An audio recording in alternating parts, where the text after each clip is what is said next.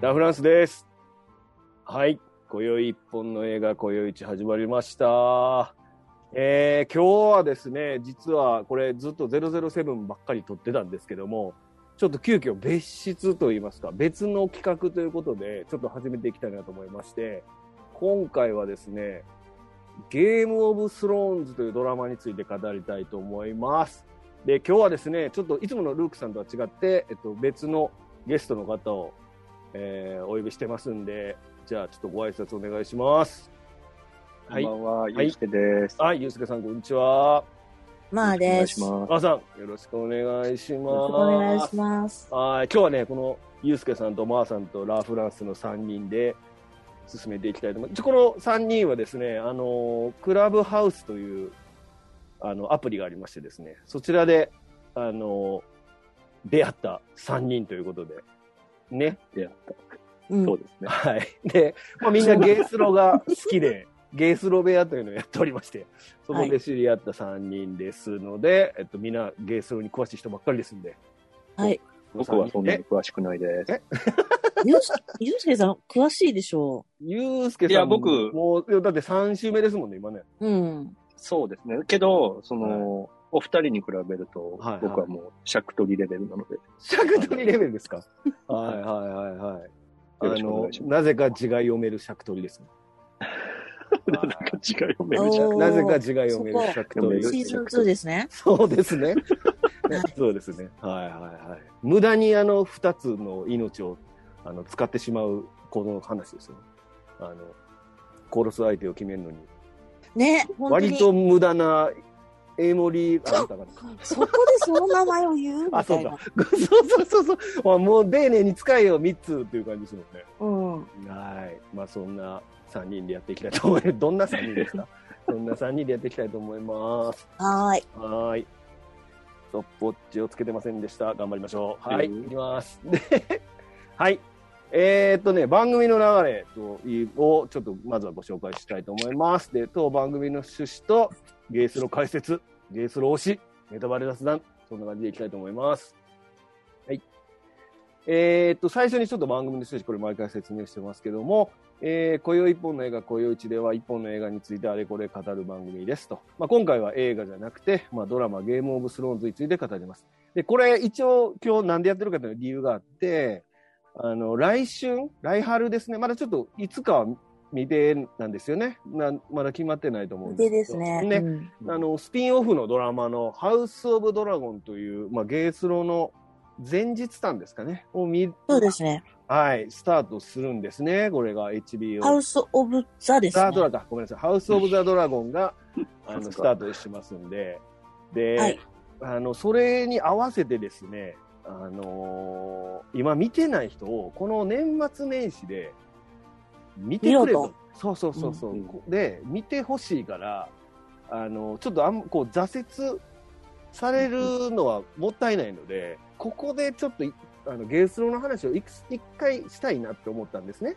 うんで。それでこのあの今企画を立ち上げてるばあの番組で収録してるって感じですね、は。ないのでこれをちょっと聞いてもらってですね、まあ、興味のある方もしくはそのなんか神経臭くておもんないわとか言って途中でやめてる人たちにはですね、うんもう一回チャレンジしていただきたいと、まあ、そういう趣旨となっておりますとはい。年末年始で2回見れますね。うおおすごいペースやなそれ、うん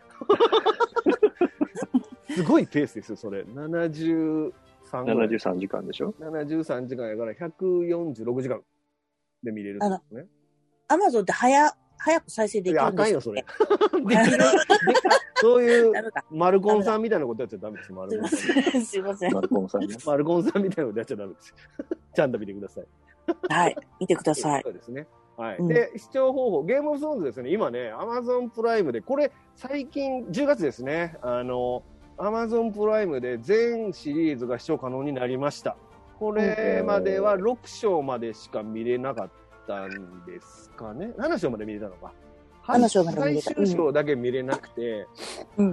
最終最章は終章だけ我々はわざわざその月だけフルあの契約してみたりとかするんですけども、うん。そういうあのめんどくさいルートとか、今、ウェブとか調べると、すごいゲースロー見るめんどくさいルートとかいっぱい書いてくださる人がいるんです けど、今あのアマプラでさらって全部見れますんで、うん。あのもうこれはぜひアマプラをぜひで、はい、今年の年末はゲースロ三昧しましょうということで。はい。はい。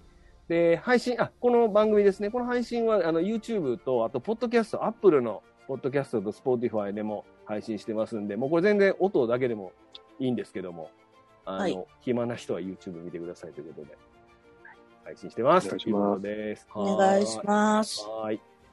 はい。じゃあ行きます。 じゃあちょっと前、ゲームオブスローンズとは何ぞやってことをまずちょっと説明したいと思うんですけども、はい。ゲームオブスローンズはですね、このジョージ・ R.R. マーティンって人の書いたファンタジー小説シリーズの氷と炎の歌っていう小説ですね。これを原作とした HBO のテレビドラマシリーズです。うんで、中世のヨーロッパみたいなんですけども、ドラゴンや魔法が存在する、まあ、空架空の世界で、うん。多くの登場人物が入り乱れる群像劇である。はい、で、えーっとドラマ自体は2011年の春から放送が始まって19年の5月におで終わってるっていうことでこれだから足掛け8年やってたってことですね。すごいですね。 8年ってめちゃ長いですね。うん。 10歳の子が18歳になるってことそうなんですよ。ですよ。うんどんど20ん育っていく歳の人が28歳になるってことですよ。うん80から見るとワンチャン見れないか、あすいません見れないか もしれない。見れない可能性があるといどう。こと言うの ほらす、いません。本当です。いや、大丈夫です。元気なら、見れる元気があれば何でも見れますから。あ、2回見見れ2れ回る見れます。うん元気があれば何か見れる、見れるってことで。はい。ということ で、これね、まあ、超大作ですわ、これは。はいそうですねで、えっと、まあ、これ原作の方はまだ実は終わってなくて。終わってないですね。で、あのー、5章ぐらいで止まってんのかな確か。う。うんんうん。なのでドラマの5章。ドラマ版の5章ぐらいで終わっててなので、まあ、6章以降はドラマの方が先に進んでうるんということですね。はい。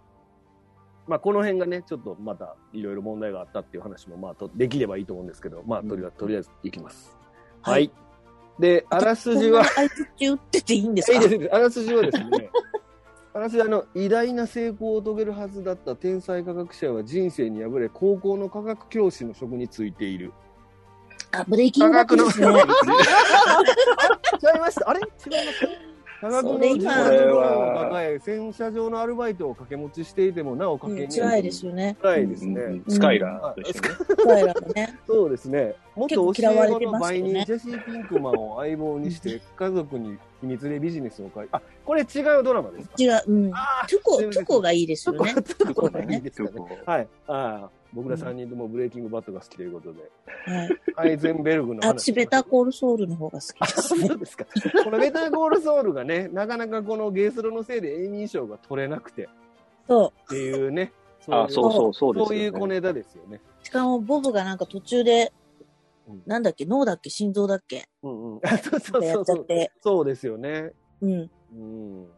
で、なんかだいぶ止まっちゃって、すいません、僕のせいで撮影伸がび伸びそうですけど、頑張ってついてください。はい。そうですねこっちの話でもいいですけどねブレイキングバットの話でもいいまだ今度しましょうか。はい。 ぜひぜひこれもね、3人好きやと思ったからちょっと入れときました。うんはい。ねベタコールソウルがね、まあいいや。眠なるで大丈夫かいきますかはい。は早めい。にお願いしますじゃあですね、早めにお願い頑張り ます。えっと、ゲームオブスローンズはなぜ面白いのか、ここをちょっとね、あの、まーさんとゆうすけさんにですね、ちょっとおすすめ、おーなんで面白いかっていうのをちょっと言聞きたいなと思いまして。どうでなするかほど。まーさん、どうですかゲームオブスローンズはなんで面白いんやさっきね、お風呂入りながらそれ考えてたんですけど、はいはいはい。うんうんえっとね、中世のヨーロッパ史が好きな人と、うん。あと日本の、あの、旧国時代の戦国時代が好きな人あーならハマるなって。大河ドラマ的なことうんなるほど。そうですね。なんかうん家同士の戦いで、うんうんうんそれで、あの、国の地図がしょっちゅう変わるみたいな、あうんー勢力争いなんですうんよ。で、うんかつ、うんファンタジーもあるんだけど、うんえっと、ロード・オブ・ザ・リングとか、うんうんうんうんえっと、ハリー・ポッターほどはファンタジーが入ってなくて、そうですね。そう。それうでん、実際の、なんかその、なんていうのかな、中世のヨーロッパとか日本の中世みたいに、うんやっぱりその呪術とか、うんそういう、なんていうのかな、不思議なことはもう全部、不思議な力に、なことにしてしまおうみたいなうんうんうんうん感じで語られてるので、うんあんまり違和感がないんですよね。うーんなるほど。結だ構からすごくこう、うん、ファンタジーで割とちょっと拒絶感拒絶するひちょっと嫌やな苦手と思う人いますもんね。ファンタジーと言われるからうん。ちょっとみんなやめようかなと思うけどそんな感じではないってことですねじゃないんですよ。ねうんうん壁から小人は出てこない。うんまあ、壁に小人はいますけどね。あ、まあ、今、まあ、まあ、いますけど。ハーフマンですね。ハーフマンはいるんですけど、はうんはいはい。い。うーんなるほど。ゆうすけさんいかがですかえっと、僕、これもう何回も言ってるんですけど、。はい。あの、中世ものは、たるいと、だるい。僕は。だから、うん好きじゃなかったんですけど、うんもうゲームオブスローンズは全くたるくない。あの、まあ、前半ね、ちょっとあの、説明が結構あるので、ちょっと頑張らないといけない部分はあるんですけど、やっぱり、、まず戦闘シーンがすごい。うんうん。もう、あのアクシ、アクションがすごい。うんうんうんなので、他の、なんか、中世ものよりは、うんもう、描写も、グロいし、うんすごいし。うんあうんあのグロいよね多分グロいはうん、グロいです。グロいですね。うんちょっとグロいんですけど、うんまあでも、いや、と、ちょなっんていとうんすかねどころじゃないです。こうまあリアルというか、うん多分、本当に戦闘したら、こういう感じだったんじゃないのっていううんのが、すごい、うんうんあ、の、わかるし、うんうんんあの、どんどんアクションすごくなっていくので、うんアクション好き。お金の関係でね。はそうですそうですそうそうそうそう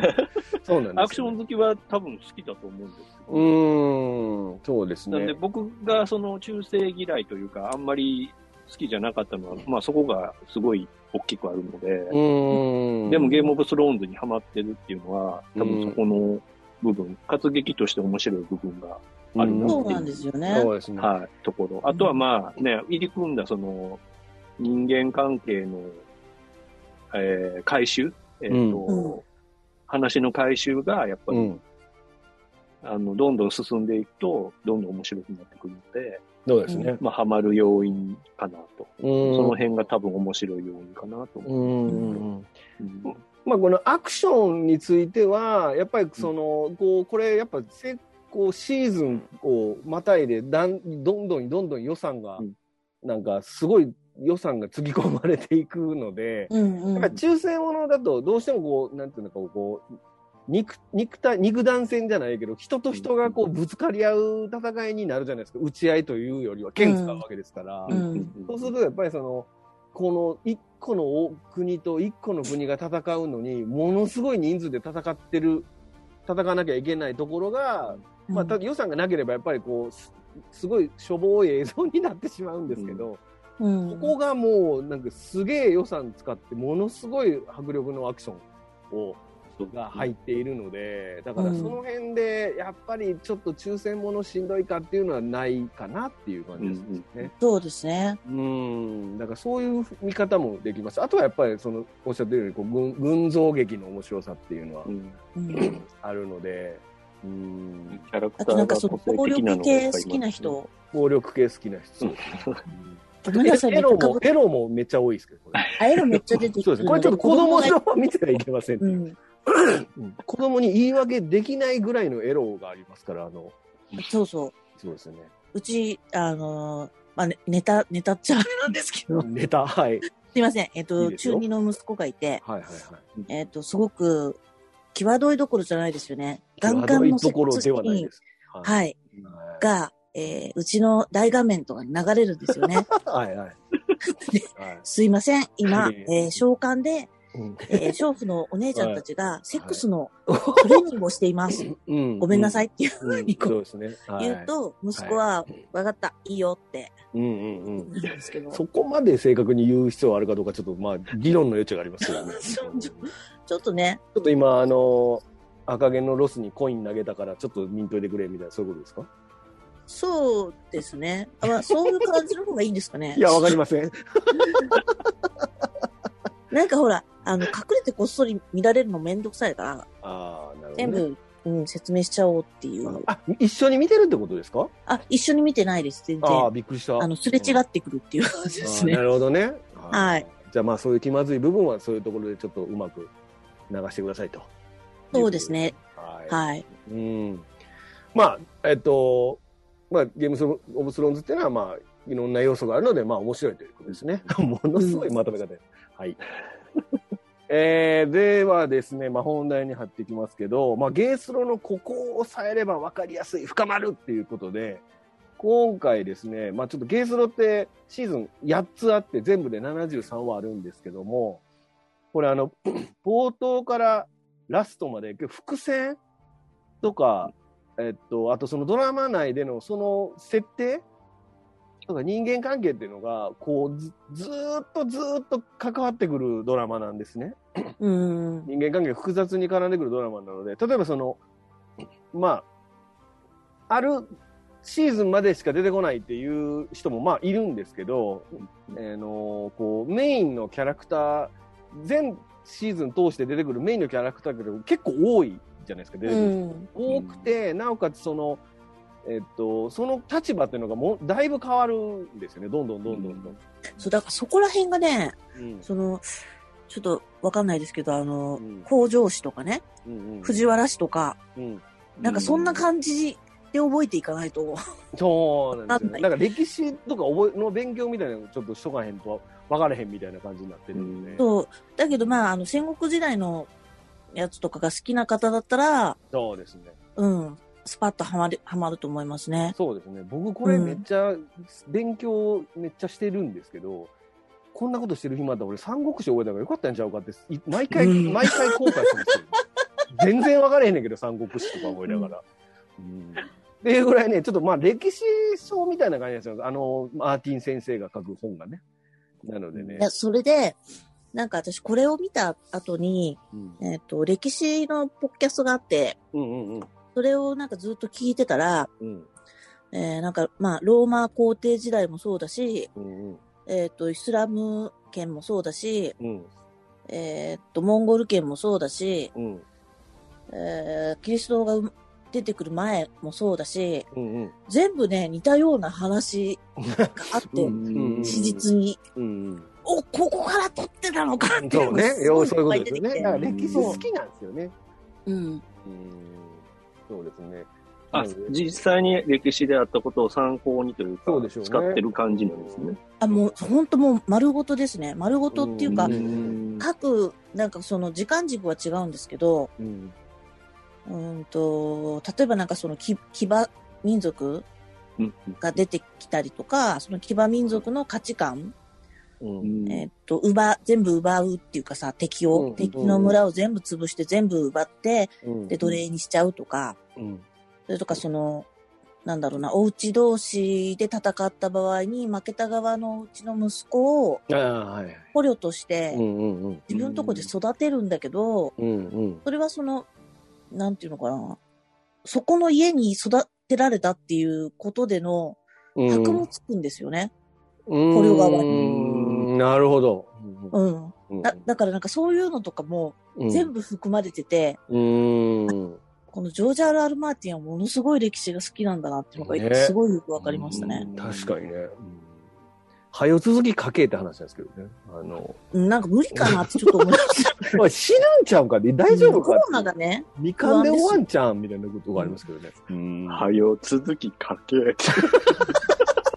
もう細かいとこええからって思いながらね。うんまたいろんなやつに手出してますからね。そうそうそう。エルデンリングとかねだらスピンオフうんもうそうなんだよ。もうですね。まあまあそういう複雑な話なので、まあちょっと押さえておいた方がいいよっていうのをね、今日はちょっと話したくて、えーまあラストまでのネタバレはなるべくしないんですけど、完全ネタバレなしだと、まあ、逆に見てる人は思んない ポッドキャストになっちゃうんで、うんあのまあ、確信にはあんつかない。最終、最後につながるような話はしないですけども、まあ、ちょ、ちょいちょいいろんなシーズンのエピエピソードみたいな話は挟むかもしれませんので、まあ、その辺はちょっと、あのまあ、聞きたくない人は見てから聞いてほしいんですけども、まあ、その辺はちょっとご容赦くださいということで、進めていきはい。はーい。じゃあですね、まあ、1個目。えーまず、ウェスタロスのこの歴史というのをですね、まあからスタートしたいと思うんですけども、はい。これ、歴史、どうですかゆうすけいや、僕全然わかんないですよ。 さん。そんなことないやろ。あ、でも、これはもう全然なんか、ラフランスさんが多分一番めっちゃ調べてる。そうですそうそうそうそう。これは、そうです下出る一だから手調べたんでしそょうです、下出る一手ね。なんか、歴史書読んでましたよね。あの草についてる本と、あの、勝手に盗んで読みましたけど。はい。うんそしたら、あの、ちゃんとなんか神谷に食われて大変でした、神谷に食われて。趣味ってや食つ事ですかと下の世話そうやそうそう。やり終えてから読んだんですそういえよ。ば全部やり終えてからですね、あの、あの、何あれですね、あの、どん、びっくりドンキーのあの、皿みたいなやつにも全部片付けてから、あの、やりましああ、木の ね。た。ボレーみたいな、なねこれ。これは怒られる。うん。 あかんのちゃうかってあ思かいんまのすねね。。あかんねう。んすいません。はい。じゃあ行きましょう。はいじゃ あえっとですね、ウェスタロス、ウェスタロスはだから、ゲームオブスローンズのメ主メインとなる、あの、大陸ですね。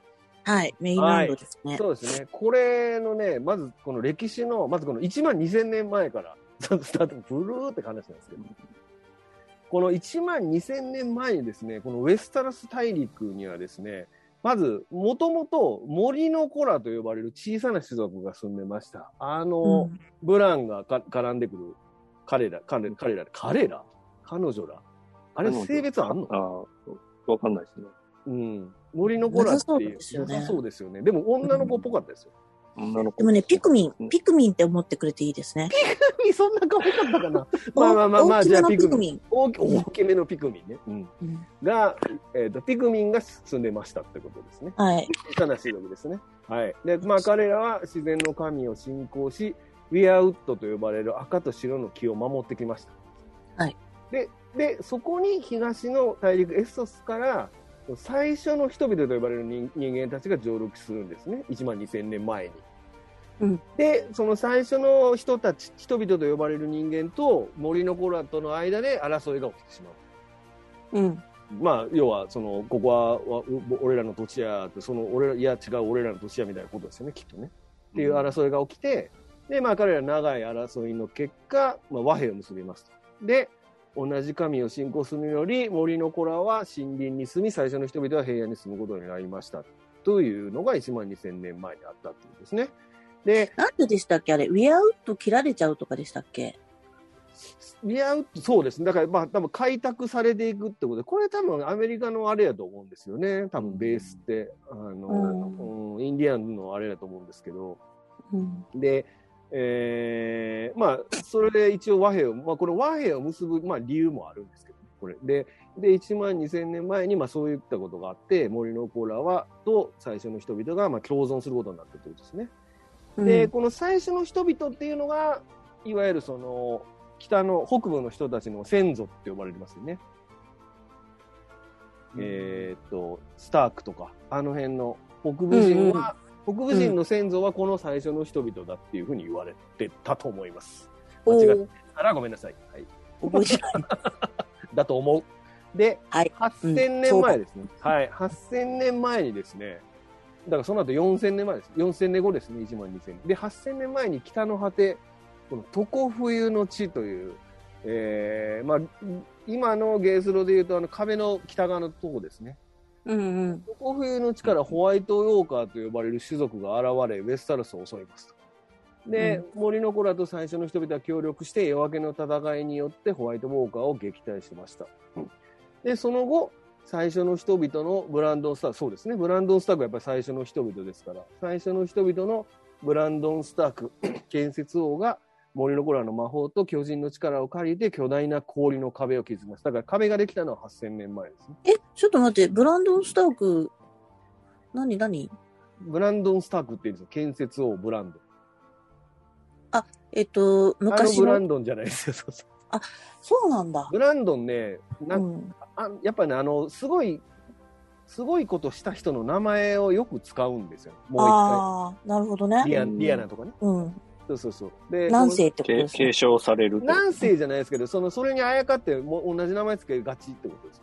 あうん。何世はまた、あの、ターガリエンの方あ、ああ。でその最初の人の建設をブランドンってドラマでも言ってましたねで森の子らの魔法と巨人の力を借りて壁を作ったとで壁はうんナイツウォッチと呼ばれる兵士によって守られますうん。でブランドンはウィンターフェルを築いて北の王を名乗るようになりますでそして月日が流れていつしか森の子らは森林から姿を消しホワイトウォーカーのことも忘れられていきましただからこの事件の後森の子らもいなくなってホワイトウォーカーもいなくなったってことですねうん。旦うんで、2000年前ですね。2000年前に、えー2000年前に東の大陸ですとか、アンダル人がウェスタロスに上陸。まあ、これが、だから、いわゆるあの、なんていうんですか、ラニスターとか、あの辺の人たちはみんな、こっち側が先祖ですよね。アンダル人がウェスタロスに上陸して、アンダル人は鉄の武器を使い馬に乗って七神聖教をもたらしました。まあ、うん彼らは最初の人々を北へ追い払い、6つの王国を築きました。まあ、だから、もともといた最初の人たちは全員北部に追いやって、うん6つの王国を築きました。これが2000年前ですね。うん。はい。で、まあ、さパパッといきましょう。で、1000年前、さらに1000年前、あとは、東の大陸エッソスには、こエッソスの方は、バリリア帝国が栄えて、その勢力拡大から押し出されて、出されて、ロイン人が上陸します。要は、エッソス側にいたロイン人というのは、そのバリリア帝国のせいで追い出されてしまうんですね。で、うんこのロイン人がウエストラスの南の端に、ドーンっていう国を築くっていう。うんだから、ドーンはロイン人なので、あの、朝黒い系の。そうそうそうそうそうだからちょっと中中東中中中東系の東系のうんうん人たちは、あのー他の場所とは違う先祖だってことですねロイン人ああ、なるほはいど。が1000年前ですで500年前ですねこれがバリリア帝国エッソスっていう、まあ、東側の大陸なんですけどエッソスの大陸にあるバリリア帝国はまあドラゴンが、ドラゴンっていうのを持ってましてドラゴンを従えた強力な軍事力でウェスタロスの東の地域まで勢力を拡大したうんターガリエン家がウェスタロスの東端のドラゴンストーンを本拠地として活動します。で、ターガリエン家っていうのが、要はエッソスからウェスタロスの方に来るってことです。これが500年前です。うん。ターガリエ髪ンのって毛いう白い人たち。のはそうそうそうそう。あターガリエンっていうのは銀銀かな、うん。バリリア帝国の中では割と下の方だったね、位が。うそんん。なにあ両家ではそうなんですねそうなんです。ターガリエン家でそんなに両家じゃなかったんですよ、バリリアでは。だからで、それで、なんかその貿易担当かなんかで、窓口としてドラゴンストーンに行くことになるんですね。うん。ただこれは実はもう一一つあって、ターガリエン家にね、なんかね、そのうこう予知能力のある人がいるんですよ、一人、女の子が。で、その女の子がす、進めるんですよね。ウェスタロス、いや、エッソスから全部一切合切持ってウェスタロスに行けって言うんですよ、ターガリエンの、その時の領主えに。ー、その忘れました、魔ウォ法使ーいグじゃなくてオーブじゃ、えオーブウォーグ、オーブってなんだっけ狼潜りって書いてあった違やつ。う違う。ああ、オーブかどうか分からへんね。狼潜りはね、多分違う、北部の側のあそうれだそよ、う、北部側の、だか多ら分、下請け全員狼潜りっていう、うん。そうそうそう。なんか、設定だったはず、小説では。うんうんうんうん。だから多分それとは違う予知能力系の人だと思うんですよ、多分。名前、おー調べれば多分分かるんですけど。で、その人が、ウェスタロスに行けって言うんですよね。ターガニエン家全員。え一ー切合切ウエストロスに向けて、それは理由があるんですけど、おうでそれが400年前に、これが破滅っていう、要はそのウェバリリア帝国の火山が噴火して、あ、大変。バリリア帝国でその破滅と呼ばれる厄災が起こって、バリリア帝国は丸々崩壊しちゃうんです。ポンペイみたいじゃないですか。そうです、そうです、そうです。それで、うんあの、もう全部、バリリア帝国は完全に崩壊してしまって、エッソスの東なのるほど。で、たまたまドラゴンストーンに、要はウェスタロスに移動、移住してたバリリア家系のターガリエン一族だけが唯一生き残る。なるほどね。バリリア帝国、バリリア家系の人たち全員が銀髪ってわけではないんですよね。ターガリエン家だけいや、でもバリリア系は、系は一応同じ地うなんの。かな。でもターガリエンはあれですもんね。なんかあの、こんなんつうかこう、近親相関でずーっと、あーあの、こう、反一族を増やしていってるから。そうんもしかしてターガリエンだけかも。ちょっとアホな子が生まれて。アホ な子そんな言んう言うたらあかんな。ストレートやな。いいよ、いいですよ。 全然大丈夫。はい。ということで、400年前にター、えー、とバリレー帝国がなくなって、ターガリエン家だけがウェスタロスにで生き残るうん。と。はい。なるほどね。そうなんですよ。で、これ結構大事です。で、300年前に、ここからですね、300年前にですね、ターガリエン家のエーゴン・ターガリエン一世という、エーゴン征服王がですね、二人の姉妹妻、もうこの辺がちょっとおかしいです。姉妹妻って思うんですけど、あの、姉ちゃんと妹両方妻ってことです。うん。で、姉妹妻と3頭のドラゴンを従えてウェスタルスを侵攻しますと。で、七王国のうち6つを滅ぼし、残ったドーンも服従したため、統一王国を築きますと。この時に征征服した王国の剣を溶かして作ったのが鉄の玉なんですね。出た。鉄の玉そ座。うそうそう。だから、まあ、ターガリエンがウェスタロスに来て、まあ、結構その当時って七王国、六王国かなが、結構いざこざで、割と常に戦争起こりがちやったみたいなんですけど、うんうん。それを収めたんですね。それを収めたんですね、全員、あーたあのエーゴンが。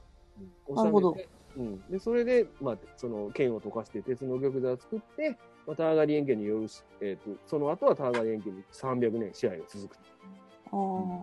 で、まあ、その間に度重なる権力争いと何らによって、まあ、ドラゴンが、まあ、いその当時はドラゴンめっちゃ要さんいたんですけど、うん。それが、まあ、度重なる権力争いと何らによってドラゴンは絶滅しますっていうことですね。このドなんラかゴ前ンが、日ターンが死ぬほそどドラゴン出てくるんですよね。そうですね。この、えっとね、要は権力争いでドラゴンが絶滅しますっていうところに、ひかが、今回、今度の、あの、前日さんで描かれるところです。あ、そうなんだ。総流の舞踏って呼ばれる事件があるんですけど、その総流の舞踏のことを描いてるのが次の今度のドラマです。で、その時にうんまさにドラゴンがどうなるのかっていう話です。なんか十何頭とかいるんですよね。 27頭前日ぐらいです。一旦うん、はエーゴンがいるんですね。いや、エーゴンはあ、エーゴンいないのいないですね。もうちょっと後でいす。ないのはい。この300年そうなんですね。そうです、そうです。はーい。で、16年前。長っこれ。16年前なんです、ね。中途半端、 16 16年年前。前。そうそうそう。二、人が職役されてしまった。これに残ったロバートとエダードは、ジョン・ワニーを説得し反乱を起こす。これ多分今聞いてる人、はーって感じだと思うんで、うん。あ私そうもですパートツ後で説明します。はい。うんで、この後、まあ、グレージョイの反乱。まあ、これ後しましょうか。グレージョイの反乱があって、で、現在に至るということです。うんなので、えっ、とまあ、300年前に、えーウェスタルスに、えーターガリエンがやってきたと。で、うん。エーゴン、ターガリエンはもっと前から来てるんですけど、えっ、と、エーゴン・ターガリエンが300年前にウェスタルスを征服したと。うん。で、その300年で、あとその280年近くの間は、えーずーっとターガリエン一族が、あの治めてたんですけども、徳川幕府ってことですね。そうそうそうそう。で、収めてたんですけども、その、そのターガリエンの息子がやらかしたある出来事によって、他のい名家の人、他の家の人たちが反乱を起こして、で現在は、そのバラシオンっていう家が、この王えー七王国を治めているっていうところから、ゲームオブスローンズ始まるってことですうね。ん。うんうんうん。でなので、バラし、なんか、はい。旗印っていうのがあって、あります。家はい。紋、家紋。はい。恋ってことですか家紋ってことそれでもいいですけど、 あれ そう、そうしますそかれ。でもいい。あすいまうんそれでもいいのかい。はい。 どうぞであの、バラシオン家は、おじかなんですよ。はいはい。しかねで、その、それで覚えた方がまず楽っていうか、そうですね。うん。うん。で、今メインなのは、バラシオン家のおじかと、そうです。それからラニスター家のライオンと、うんえっ、と、スターク家の狼と、うん。あとなんかちょっと眠くなってきたから、お願いし ます。早いなぁ、眠くな るの。じゃあ行きましょはい。う。はーい。じゃあ、ちょっとチェリー。チェリー行きましょうか。これチェリー行きます。難しいんですよ。うん。これね、チリ、えっとね、これゲースロー見る上で、えーまあ、地理を皆さんね、ちょっと理解しながら見ていただくのは非常にわかりやすいので、えーぜひちょっと見てほしいんですけども、えーこのゲームオブスローンズはですね、この、えっ、と、いわゆるさっきから言ってる西側にあるウェスタロスっていうこのでっかい大陸、このうん南米大陸ぐらいの大きさなんですけど、ウェスタロスって。うんでウェスタロスと、あとめっちゃでユかいーラシア大陸ぐらいって言われてる東のエッソス。めっちゃでかい。でかいね。え、イギリスじゃないの違うんですよ。ウェスタロスはめっちゃでかいんですよ。南米大陸ぐらいぐらいあるんですよ。あ、そんなにあるんだ。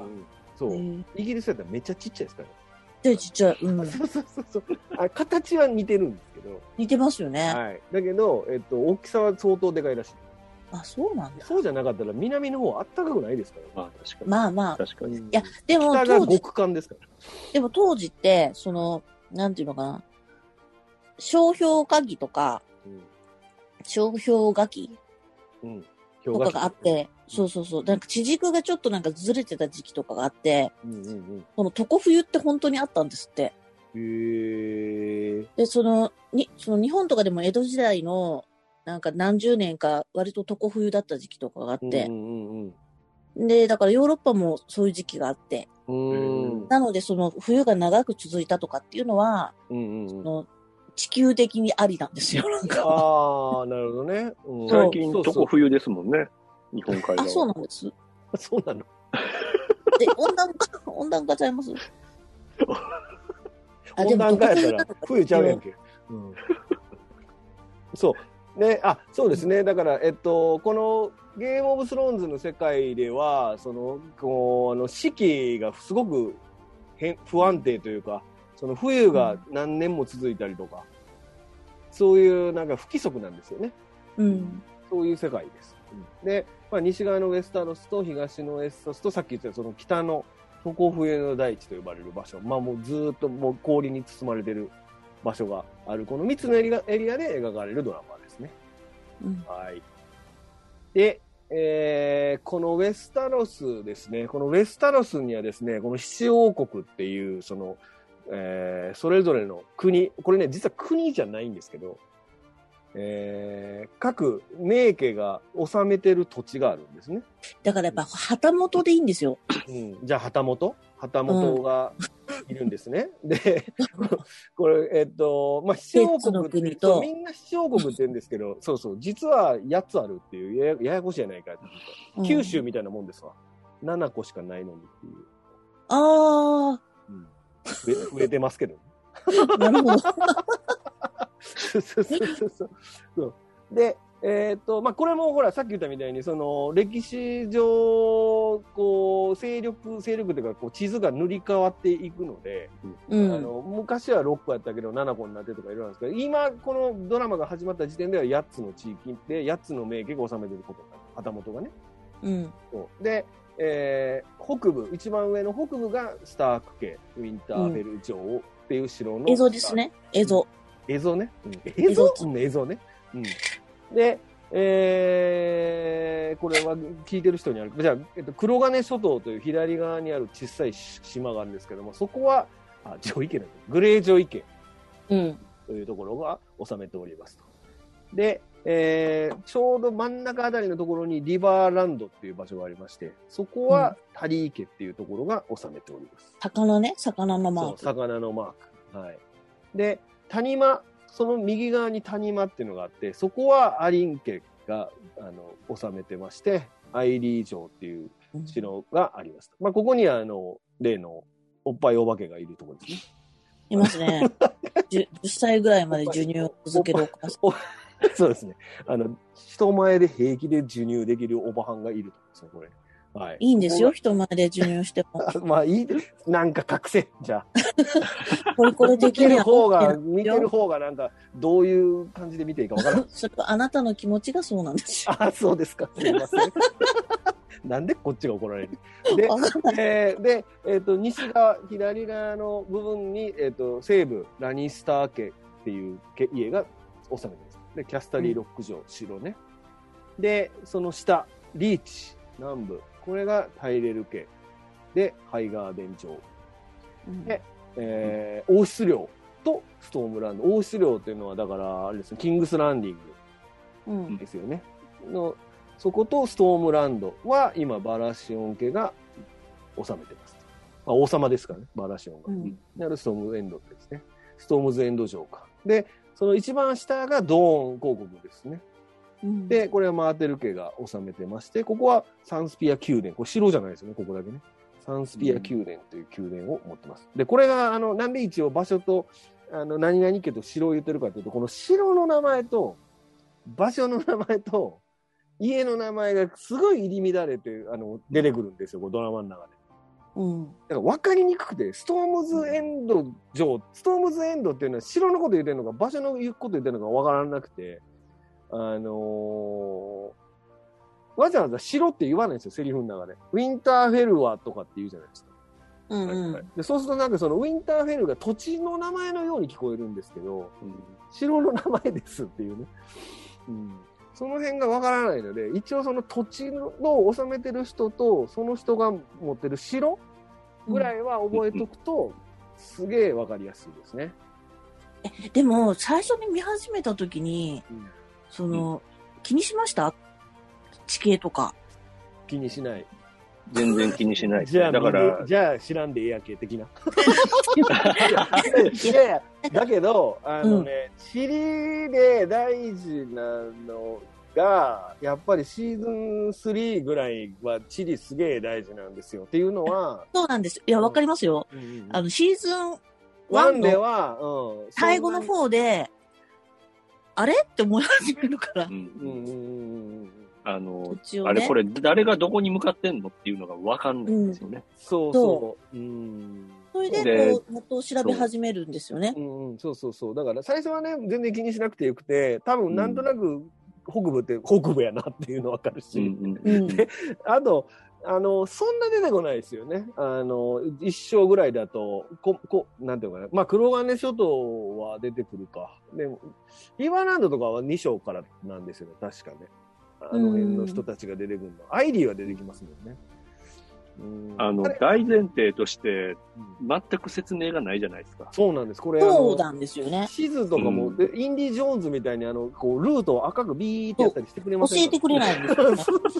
そう。だから全然基本男のお、ことオーバーラップで何か出すっていうのないです。ないですないです、うんうんあとあのなんていうかテロップもないじゃないですかこれあない。ないですね誰も説明しないままあわ誰かんもない説明してないしあと何年経ったかもわからないですよこれわかんない。うんそうですねで。一そうなんで方、すどこどこではみたいなのもないんで出すてよこない。なないしあとそのその道中何日かかるかもわからないっていう、うん、なんかね、巨大なパズル始めちゃったなってそ感うじなそのうそうそう。そうなんですよ。だから最初の頃のピースが一体どこのピースはめてるのか全然分かれへんっていう、その、あの、角、角だけ攻めていこうみたいな。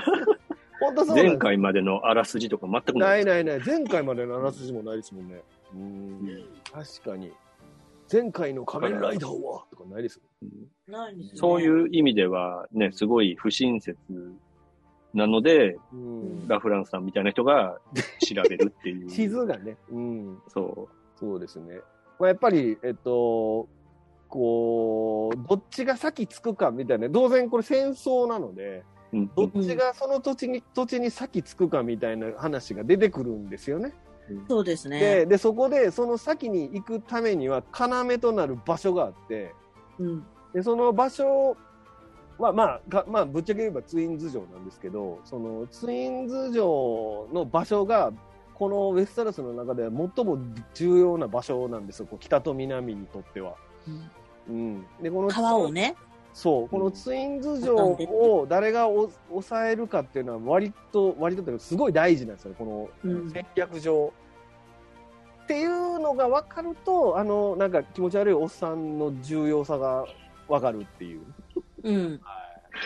はやい。るよそウのォルダーフレイの重要さが分かるという。でウォルダーフレイはもう、あの、分かんないんですよ。だから一章とか出てきた時には、何のためにあいつがあんなに、なんかいやらしいのかみたいなことがねうんそうですね。わかんないんですよ、んなのでこのツインズ城にウォルダーフレイがいることはこのウェストラスの地図を見ればどれだけ地理的に重要な場所にいるのかっていうのがわかるのでうんここはねぜひね一回地図見てもらったらいいと思いますでここのことをねあのあのウェストラスの中で一番細いところなので、うんあのネックって呼ばれてるんででネックって言うんですよあの、えっ、となんだっけ、えーあいつが、ロブが、ロブスターグがね、でもネックってなんやねんってなるじゃないですか、地図とか見てないから、全然分かれへんとかっていう話なんで、うんなので、このちょっとこの、ね、地図はね、ぜひ、なんとなく頭に入れとくと、スッと入ってくるって言ってるセリフが、あここのこと言ってんねんなって分かるってことですね。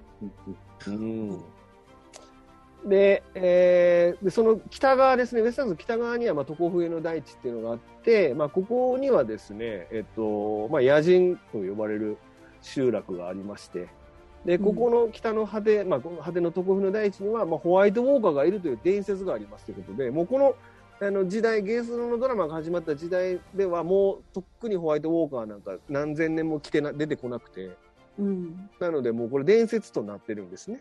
生ハゲみたいな感じですねそう。そうそうそう。で、それで、えでただまあ、そこにはまあ建設をブランドンが建てた、まあ、長さ500キロ、高さ200メートルの巨大な氷の壁があって、うんで、今もナイツウォッチと呼ばれる、あの、人たちによって守られてますね、ここは。守られてるっていうのが現状ですね。で、まあ、これ一章のい第1話でもう出てくるんですけども、ここにあの、どうもその、ホワイトウォーカーが現れたんじゃないのかなっていうところからこのドラマって始まるんですけど、 1の1から出てきます1よのね。 1の一番冒頭ですね、僕あれ見てウォーキングデッドみたいなドラマだと思ったんですよああ。そうやってこしばう、らゾくンビ好おいきを釣る。そうそうそううん俺しばらくお家騒動やないかいと思いな がらそこでちょっと若確か干挫折するんですよあそこで、あれなんか思思ってたんんと違うと違思いうっますてよ。思うんですよね、うんそうそうそうでその挫折ポイントもぜひお伝えしたいでまあすそようですね。ね挫折ポイントはまず1章の1話の冒頭10分で1回挫折っていう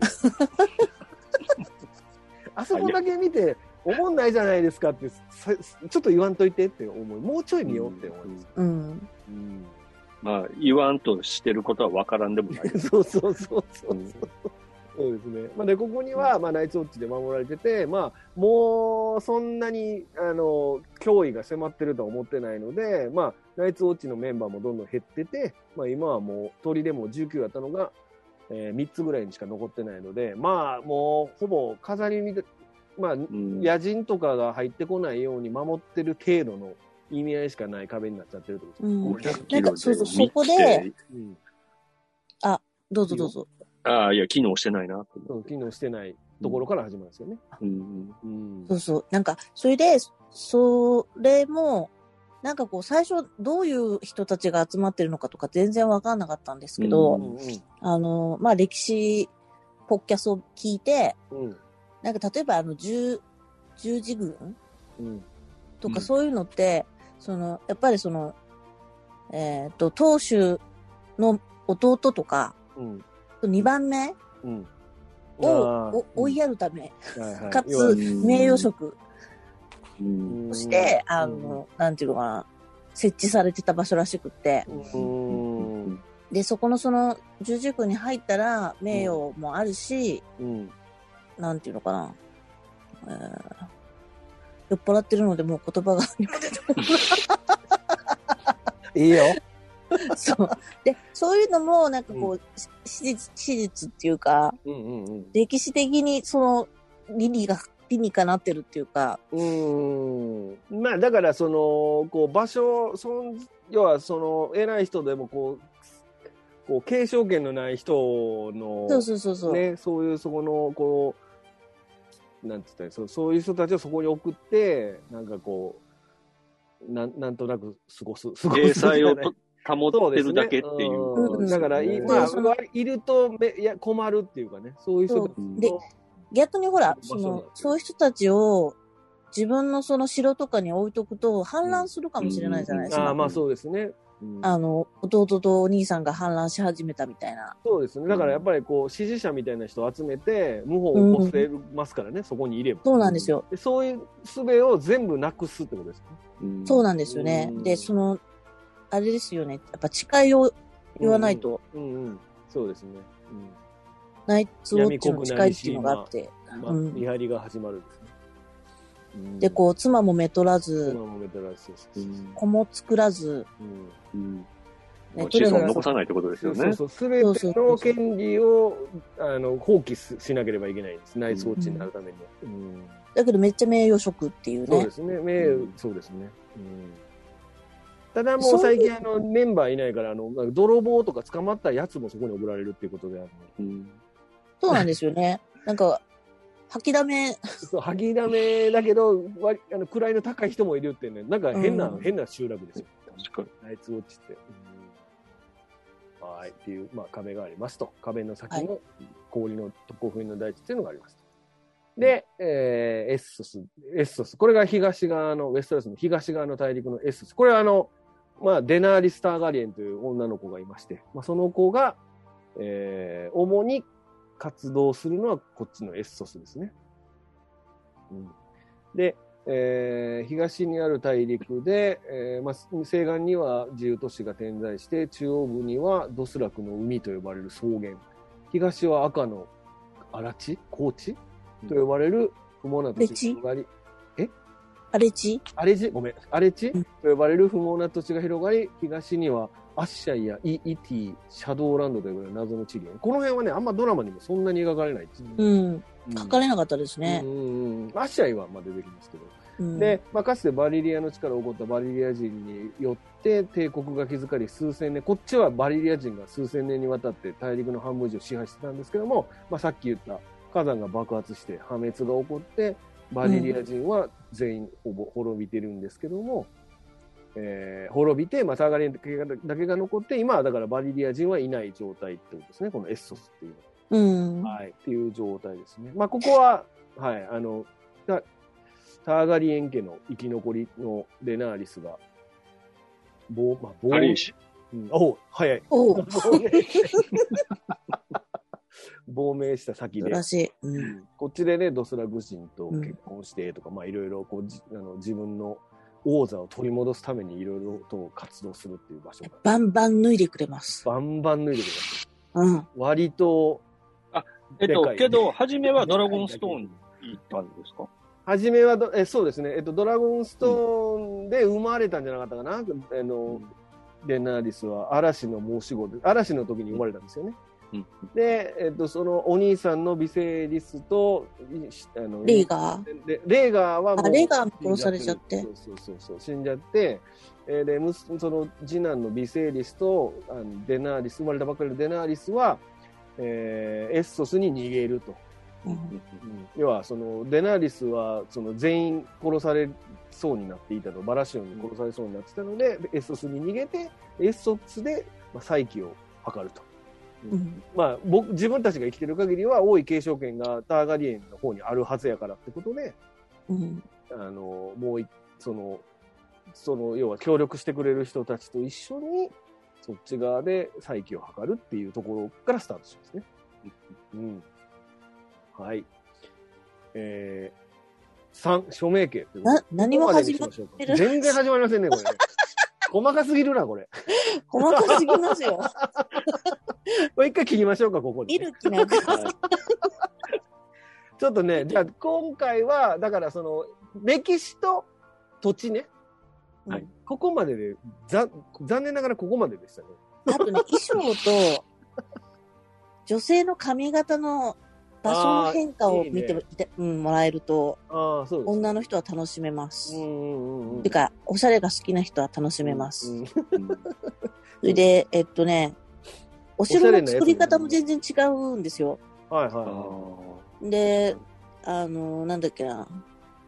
中東風のお城だったりとか、い。うんうんうんなんか、バロック風だったりとか、うん。うんまあなんかこう、それぞれに味のある、うんなんか、なんだっけな、えーっと、本当名前もう全然出て こない。